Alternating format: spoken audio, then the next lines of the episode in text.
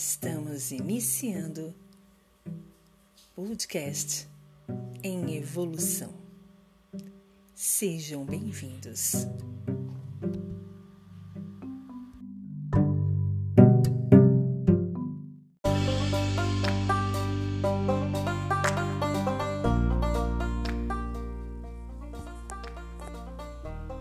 Tema de hoje: Há certas coisas dentro de ti por fora tudo acompanhará as tuas atitudes íntimas.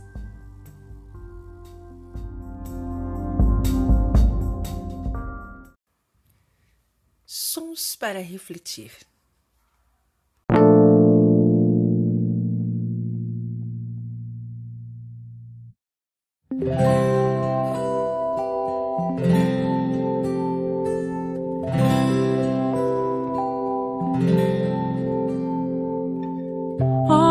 Céu e as nuvens me impedem de ver o sol, mas ele ainda está lá. Por mais que eu não o veja, na escada inteira da vida, tristeza é só um degrau que eu subirei também. Me faz mais aprender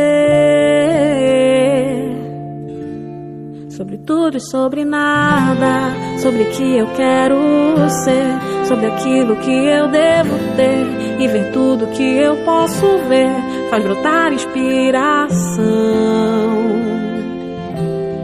Outras coisas passo então a ver que a vida tem. Reconheço que vai além. Dou a mão a outros meus irmãos. Não há tempo perdido. Se eu olho pra frente, apesar da dor, apesar da dor.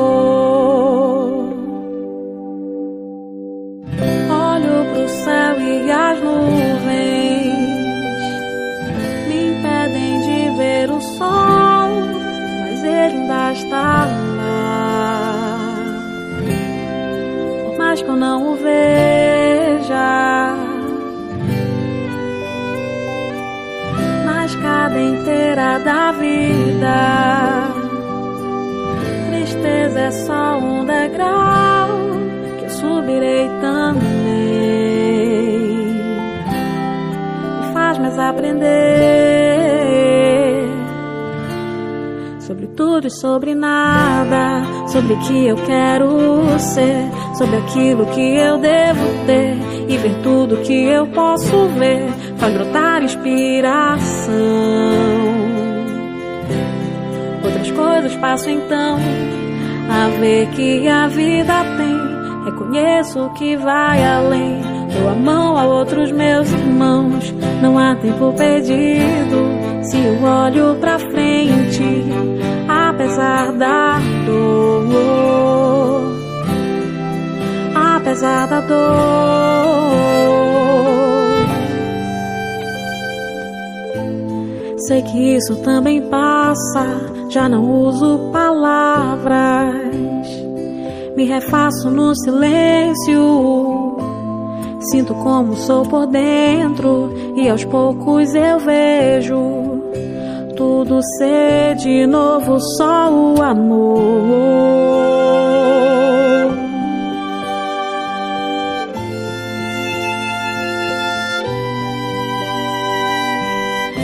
Vida que vai prosseguir me fez melhor entender do que sou feito agora. A dor é só lembrança. Me sinto pleno ao redor. Vejo o sol a brilhar. Ele vem de novo mostrar que todo dia é uma chance de recomeçar.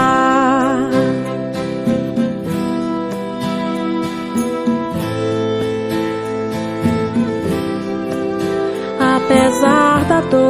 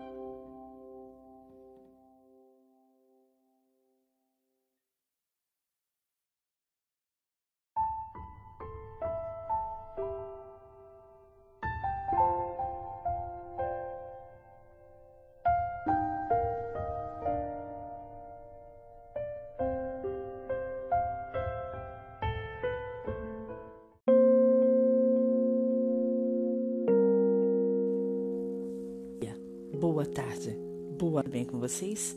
Eu sou a Vanes e esse é mais um episódio do nosso podcast em emoção. Lembre que evoluir é o. Sejam todos bem-vindos. E o tema de hoje tem a ver com de forma íntima, de mudança interna, de alteração do nosso eu. Muitas vezes dentro de que por fora tudo acompanhará as tuas atitudes íntimas. Essa é uma frase de Lancelin, acredito ser um, um, um pensador, enfim, e é de uma página da, do Instagram chamado Meditação Roponopono. Bem, vamos trabalhar com isso de uma maneira bem assim sutil, porque todo o trabalho de reforma íntima todo o trabalho interno, ele, ele, ele exige de, de quem quer que esteja preparado para isso toda uma, uma aceitação. E, primeiro de tudo, uma admissão. Um admitir de que algo interno não está legal. Então, é, quando de alguma maneira, aquela criatura, aquele ser, aquela pessoa pensa assim: peraí, tem alguma coisa que não está legal aqui. É o primeiro passo para que ela possa realmente tomar como dianteira uma mudança. E é exatamente nesse momento que tudo se reapresenta para a pessoa. É bem aquela frase: quando o discípulo está pronto, o mestre se apresenta, o mestre se faz presente. Quantas vezes na vida da gente a gente tentou resolver as coisas do lado de fora com determinadas pessoas e deu? Quantas vezes a gente esperou as mudanças, as, os toques, as decisões, e não necessariamente as decisões finalizando determinada coisa ou iniciando, mas as decisões no sentido de de nos tirar do ponto zero, da zona de conforto, e a gente. Quantas vezes na vida você ouviu as pessoas dizerem assim: olha, você quer alguma coisa? Você quer que o mundo mude? Você quer que determinada pessoa mude? Então muda você. Quantas vezes você escutou isso? E olha, eu vou dizer uma coisa para vocês, eu vou dizer por decisão, por, por decisão própria, enfim, por, por atitude própria. Não tem como. Eu, Vanes, eu estou num processo de toda uma mudança, reforma, uma, uma alteração interna, através de todo um trabalho de autoconhecimento, terapias, enfim. E não tem outro caminho, gente. Não tem. Não, não há outro caminho a não ser a tua própria mudança. A tua própria maneira alterada de ver o mundo, as coisas, as pessoas, as atitudes alheias. E não dá, de maneira alguma, para a gente cobrar qualquer que seja atitude, é, a própria reforma de um outro ser, se você não fez isso. Você sabe por quê? Eu vou dizer de uma maneira bem prática. Se você não te conhece, se você não sabe como você é, se você nem sabe qual é a mudança que você precisa para que alguma coisa fique legal, como é que você vai pedir para que uma outra pessoa mude? E ok, vamos mais à frente. Você pede a pessoa por um amor, uma compaixão, por um, uma questão de respeito a você, ela começa a mudar. Mas se você não sabe como que você está, você não sabe nem, nem qual é a mudança que é necessário para tudo mudar, como é que você vai exigir dessa pessoa? E mais, como é que você vai perceber que essa pessoa tem mudado ou tem feito alguma mudança naquele ambiente, naquela situação, se nem você está percebendo isso?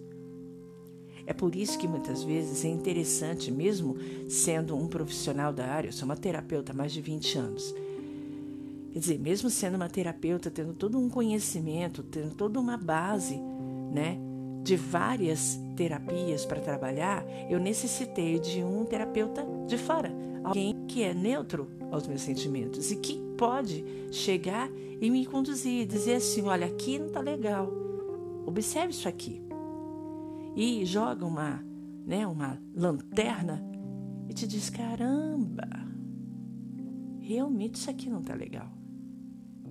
E outra coisa, geralmente as nossas atitudes são de críticas para as pessoas que estão ao nosso redor. Ah, porque está fazendo errado isso, ah, porque ela não está naquilo. Ah, porque por isso que a nossa vida está assim por causa daquela pessoa. Só que quando você começa a perceber, e eu não diria nem humildemente, não, porque o primeiro impacto nunca é humilde, gente. Nunca é humilde. O primeiro impacto sempre é uma coisa meio de arrogância, de olhar para cima e dizer: não, não é possível. Não é possível. Mas eu vou dizer uma coisa para vocês. Na grande maioria, o que você critica no outro é o que está exacerbado em você. É o que está em excesso de uma maneira tão forte que aquilo está transbordando no teu copo e está caindo no copo da pessoa próxima. Só que como você não consegue olhar o teu copo, você olha o copo do outro e aí diz, olha, tá, tá ruim isso aqui, tá ruim isso aqui. Só que por que, que tá ruim aquilo lá? Porque em ti está transbordando. Então você está conseguindo ver no outro também. Eu não estou dizendo, gente, aqui que o problema do outro tem a ver com o teu problema ou que você é culpado pelo problema do outro. Não. Eu só estou explicando que, na grande maioria, muitas das vezes que nós criticamos os outros, é porque nós vemos nos outros os nossos defeitos não reconhecidos, porque a gente ou por humildade não percebe, ou por arrogância não percebe, ou por, ou, aliás, né, falta de humildade, ou por arrogância, ou até por egoísmo mesmo, né, orgulho, não, sou assim, é, é, é. Bato aqui o pé e digo: é, a gente é assim. Então, quando a gente começa a fazer essa transformação interna, quando a gente começa a entender como a gente é, conhecendo inclusive os nossos limites, tendo o autoconhecimento. A palavra que a minha terapeuta, doutora Isolda, diz sempre: autoconhecimento. Não dá para a gente crescer, não dá para a gente perceber nossas melhoras ou os nossos limites, não dá para a gente entender quem nós somos se a gente não tiver auto. E o que, que é autoconhecimento? É conhecer você, é ter ideia de quem realmente a Vanessa, o João, Pedro, a Maria, a, a, a Madalena, a Andréia, enfim, quem estiver aí do outro lado. Saber quem você é e isso é legal porque você cria, entre aspas, entre aspas você cria é, instrumental, ferramentas para que você possa agir com os outros. Por quê? Porque quando você sabe seus limites, quando você sabe quem você é, quando você sabe aonde o teu calo aperta, tu vai procurar um sapato confortável. Você vai arrumar, você vai atrair pessoas que sejam agradáveis a você, que colaborem com a tua a tua evolução. E mesmo nas, nos percalços que você acaba atraindo pessoas que não possam, que não necessariamente te tragam tanta alegria, mas vai te trazer desafios.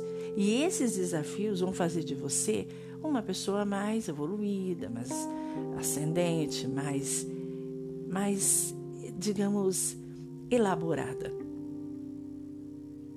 Agora, não adianta de maneira alguma a gente querer exigir isso do fora, do interno. Então, quando a gente acerta as coisas dentro da gente, todo o resto acompanha, tudo acompanha. Eu vou dizer assim de novo, experiência própria. Muitas atitudes minhas me deixavam extremamente chateadas e eu dizia assim: Poxa, a pessoa me trata desse jeito, as pessoas me tratam desse jeito. Poxa, sabe, eu queria que as pessoas me vissem de outra maneira. E aí a concepção foi: como é a tua maneira de se ver? Como é que você se. Se você não fosse você, como é que você se viria? Gente, a reflexão me levou a uma, uma, uma imagem tão estranha. Eu não digo falta de amor, porque todo ser humano tem amor, gente.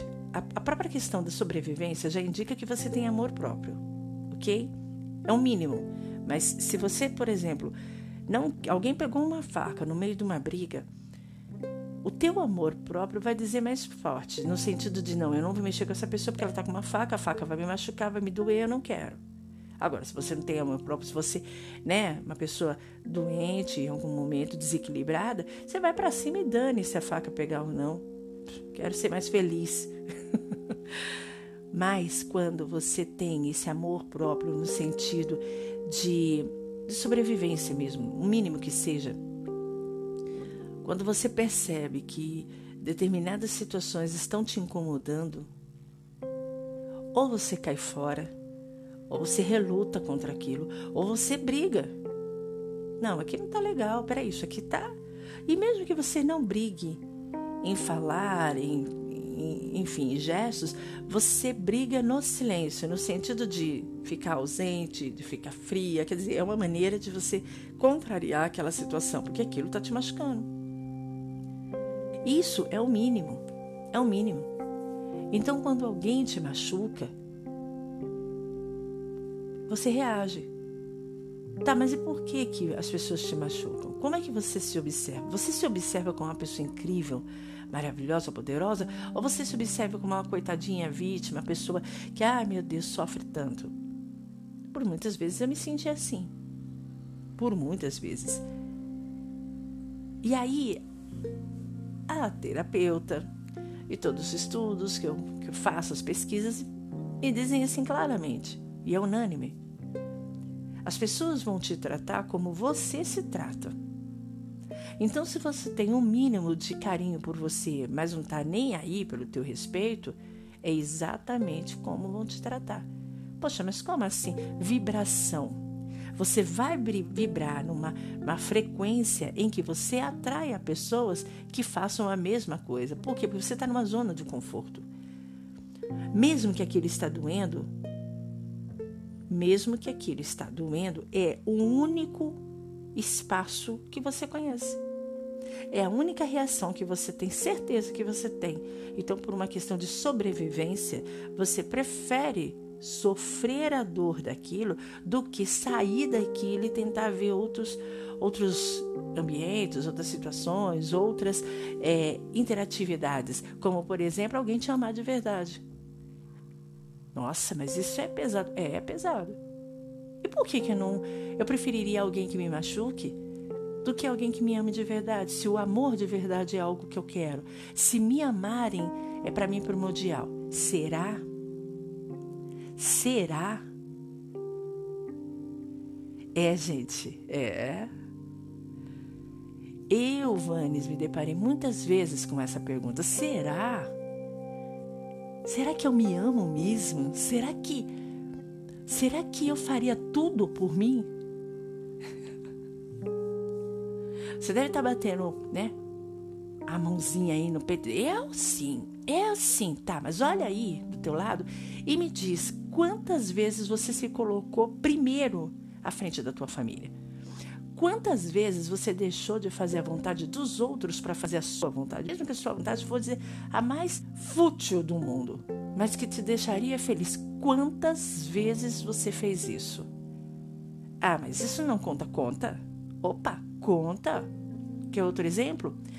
Quantas vezes você jogou na cara dos seus filhos, do seu esposo, de sua esposa, de que você não fez a faculdade que você queria, que você não tinha o carro que você queria, que você não tinha a vida que você tinha, porque você teve que se dedicar àquela família, àquela esposa, aquele esposo, aqueles filhos? Quantas vezes você falou assim? Aí eu vou te dizer, a culpa é deles? Ah, seria. A culpa é sua.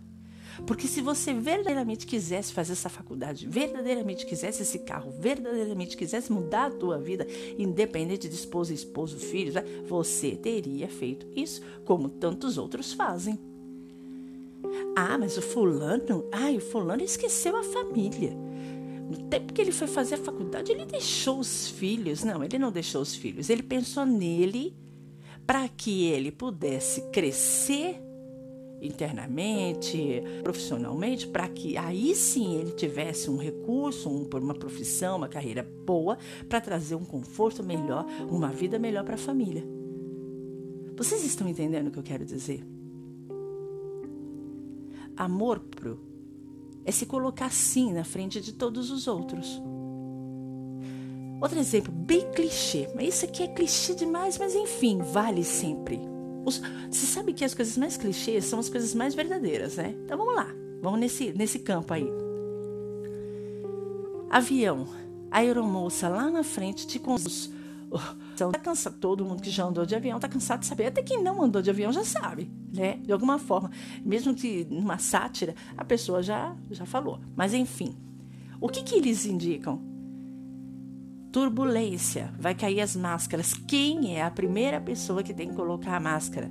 Numa atitude de emergência, se você está com a família, se você está com os filhos, se você está com o esposo, esposo, os amigos, enfim, quem é a primeira pessoa que tem que botar máscara? Você. Nossa, mas isso é egoísmo. Não, não é egoísmo, não. Não é.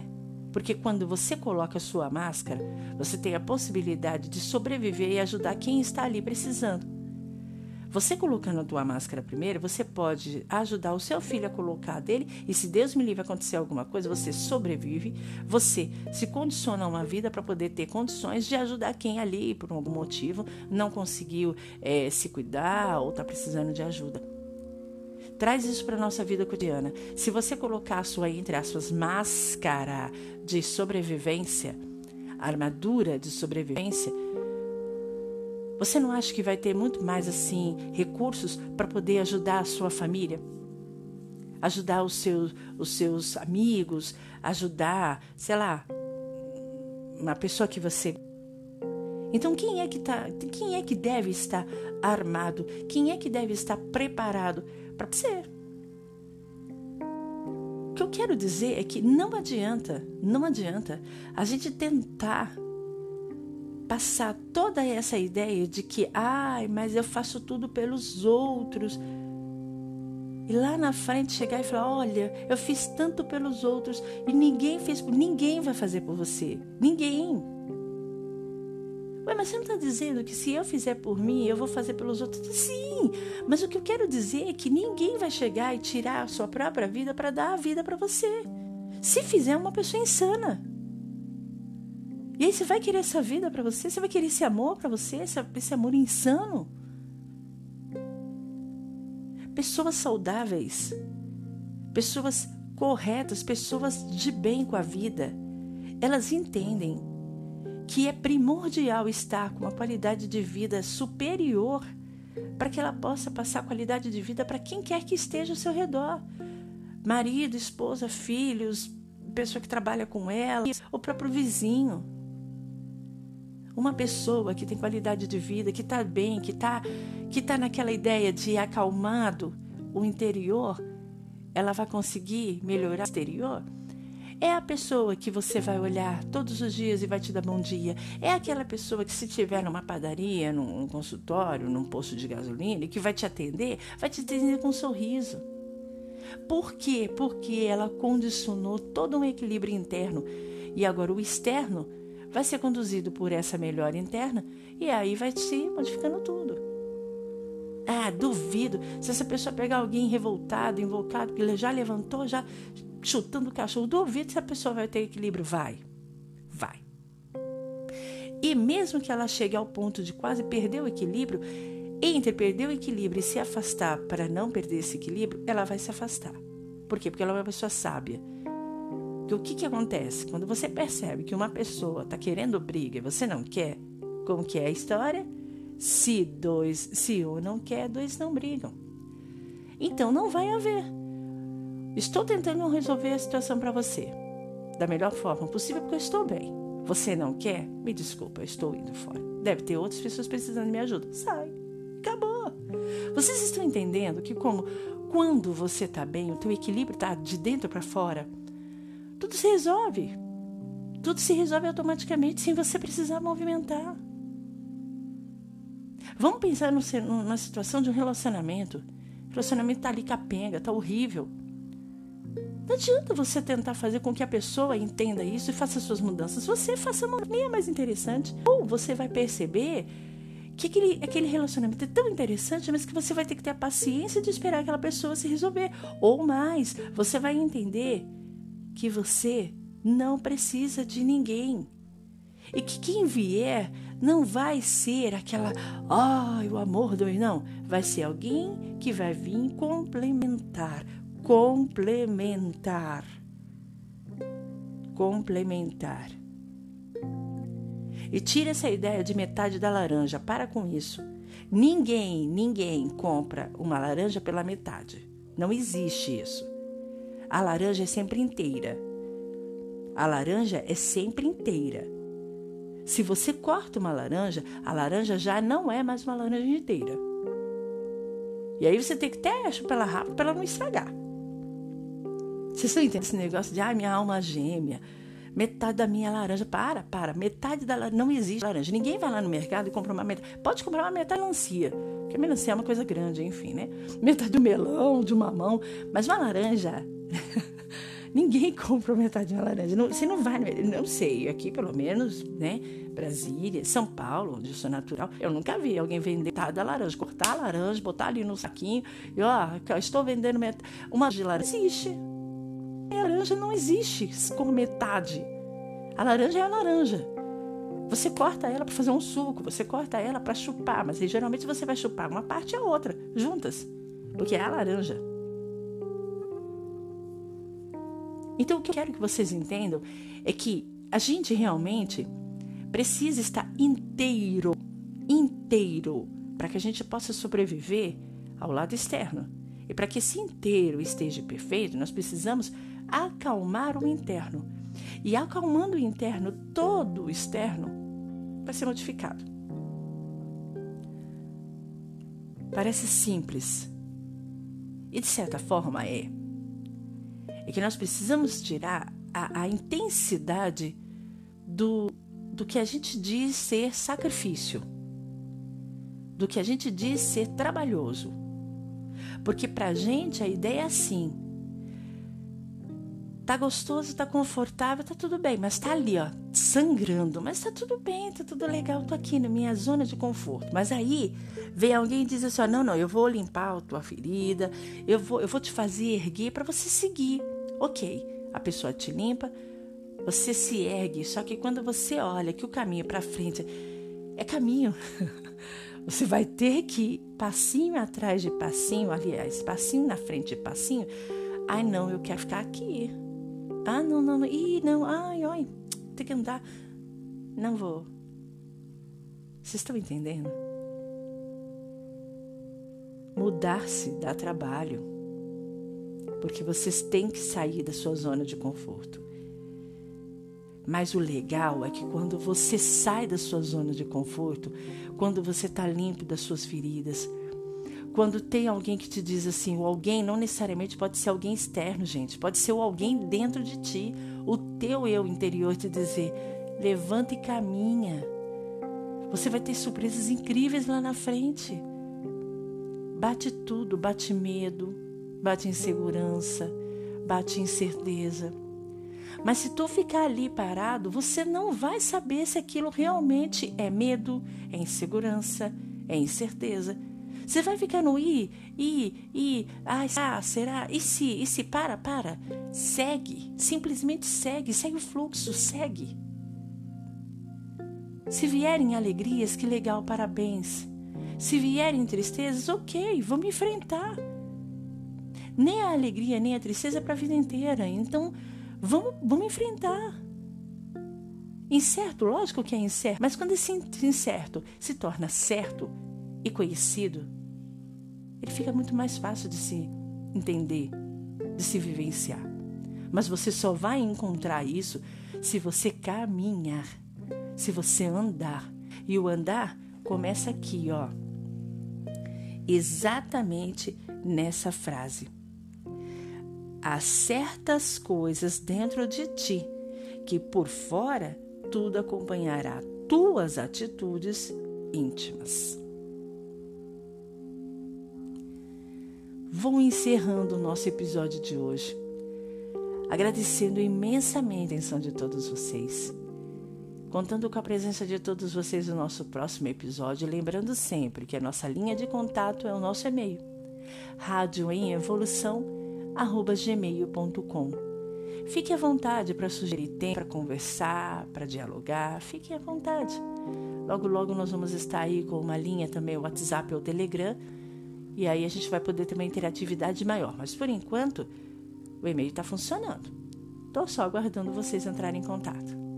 radioemevolução@gmail.com. Eu, Vanes, me despeço, agradecendo imensamente mais uma vez a presença de todos, contando com vocês aqui no nosso próximo episódio do nosso podcast Em Evoluir, porque evolução é o caminho. Abraços de Luiz Davanes. Até uma próxima. Tchau.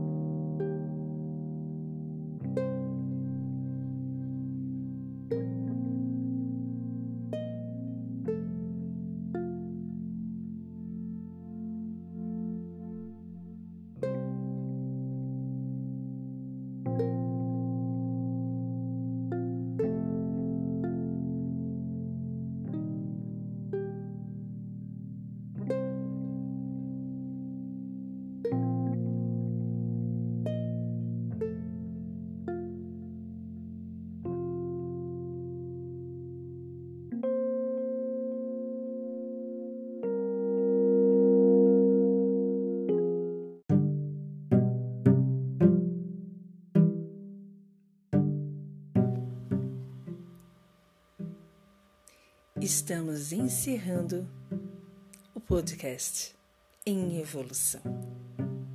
Até a próxima.